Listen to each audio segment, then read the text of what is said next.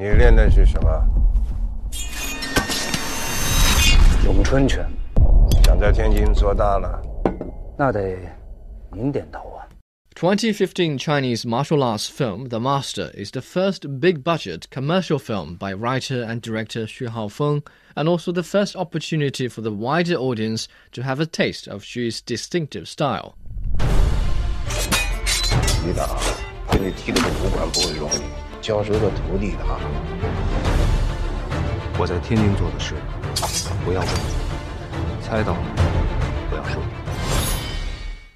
Chi's very first feature film met with lukewarm reception from the market back in 2012, and for that reason, his second one never received wide scale publicity.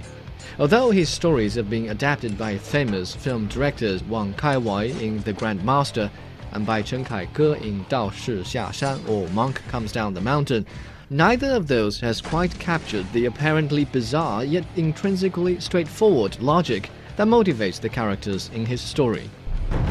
你徒弟提了七家馆，战绩非凡。我的徒弟，他是为你徒弟准备的。高手的生死决定一季的兴衰。The master will have a better chance of impressing the general public.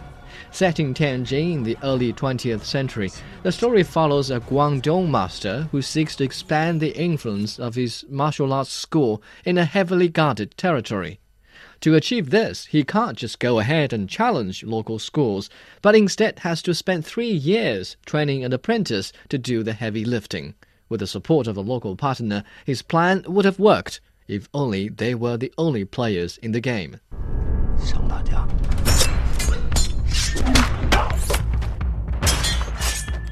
Most of Xu Haofeng's characters are obsessed with something.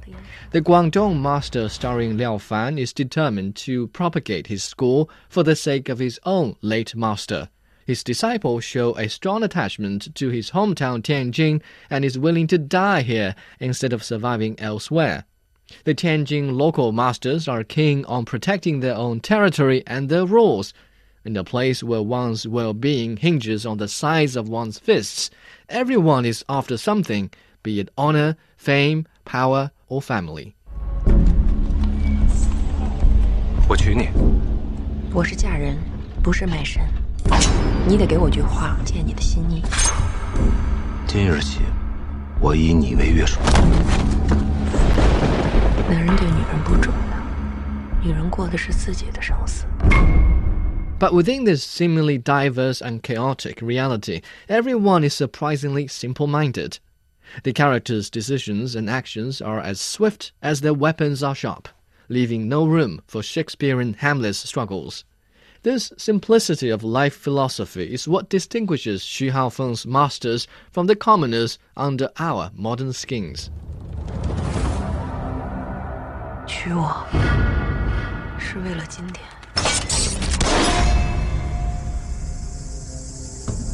一个门派的全部未来。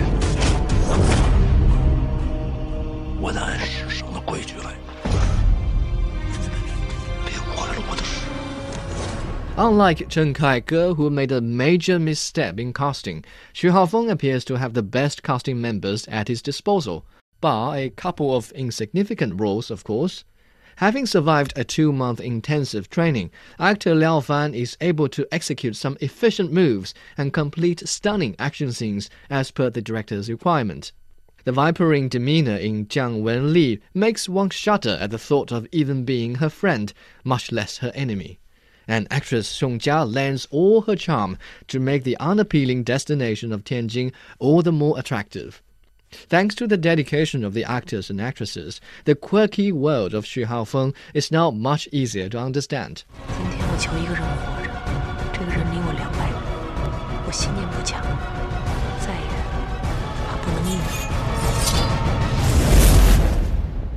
The realistic fighting style of an authentic Xu Haofeng film seems a far cry from that of a Jet Li film, where the kung fu masters pose, swing, and make believe to entertain the camera.